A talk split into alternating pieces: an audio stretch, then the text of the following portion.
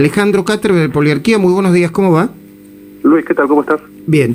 Ya sabemos, Alejandro, que eh, eh, falta mucho para las elecciones y que la sociedad está muy lejos de eso. Ya sabemos también que hay una pandemia por medio y que la crisis económica y la pobreza son este, eh, muy complejas.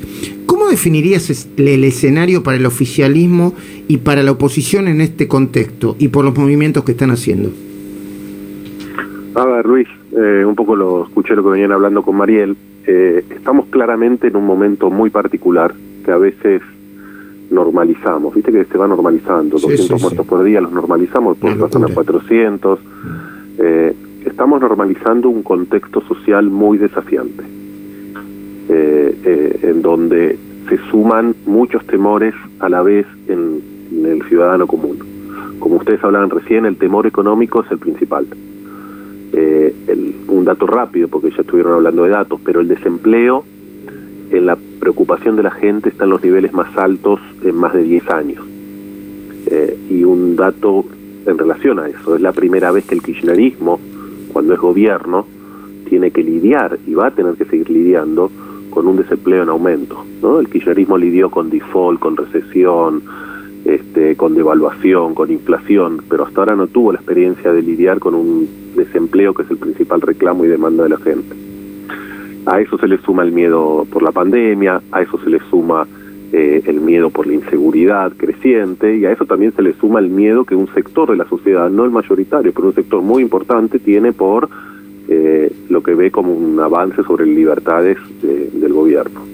Entonces yo creo que lo primero que toda la clase política debería tomar en cuenta es el contexto social en el que se está moviendo, porque muchas veces siguen actuando y discutiendo internamente eh, y, discutiendo cargos y posiciones y peleas eh, que, están muy desacopladas de las demandas de la gente. Y eso también le cabe obviamente al, gobierno principalmente, donde el kirchnerismo impulsa unas discusiones de temas judiciales vinculadas a la situación de la expresidenta que están absolutamente alejadas del día a día del ciudadano común. Entonces, yo creo que lo primero que hay que tener en cuenta y deberían eh, considerar es es el, el, contexto en el que hoy la política se mueve. Estamos en los valores más bajos eh, de apoyo y confianza en la política en muchos años.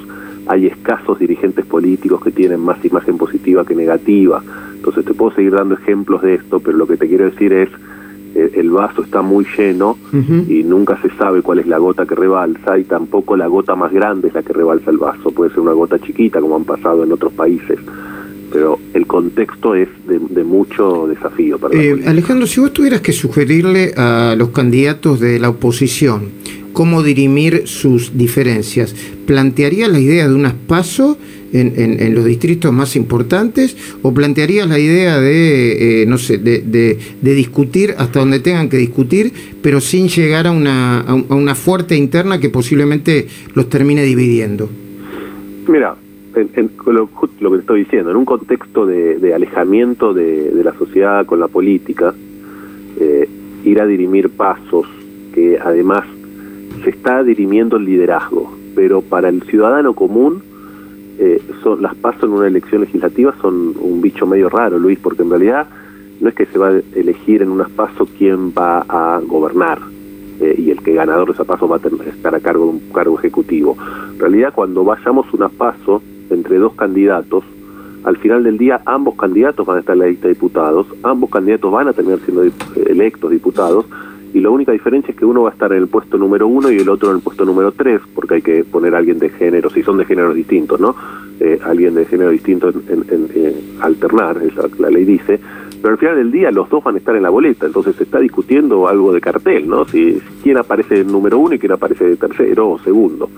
Eh, y al día siguiente los dos van a tener que estar coordinando una campaña contra el oficialismo. Entonces, en este contexto, eh, unas pasos deberían ser muy claras, muy prolijas, con un mensaje muy eh, evidente para que el ciudadano común las entienda y, y participe con agrado de ella. Alejandro, tengo poco tiempo, pero eh, em, aún en este contexto, ¿a quiénes ven mejor posicionados y mejor este y mejor parados o peor parados para, para ser candidatos o, para presentar este programas dentro de la oposición?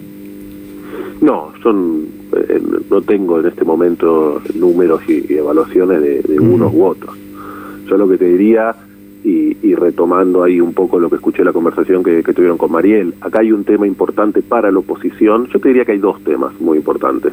Uno que tiene que ver con lo que está evidentemente transcurriendo a la vista de, de la sociedad, que es un inicio de una disputa por un liderazgo, un liderazgo que era muy dominante Mauricio Macri, que obviamente eh, luego de la derrota de las elecciones presidenciales, Mauricio Macri empieza a ceder. Entonces, más prolijamente o desprolijamente, lo que se está es rediscutiendo cómo es el proceso de tomas de decisiones internas dentro de Cambiemos y el poder que cada uno de los sectores tiene. Eso es sano que ocurra, lo ideal sería que ocurra de forma organizada y prolija, sobre todo en un contexto social como el que estábamos hablando. El segundo problema que para mí tiene hoy la oposición, que por ahí es más incluso más complejo que, el anterior, es un tema de identidad, de mensaje, de vinculación con la sociedad.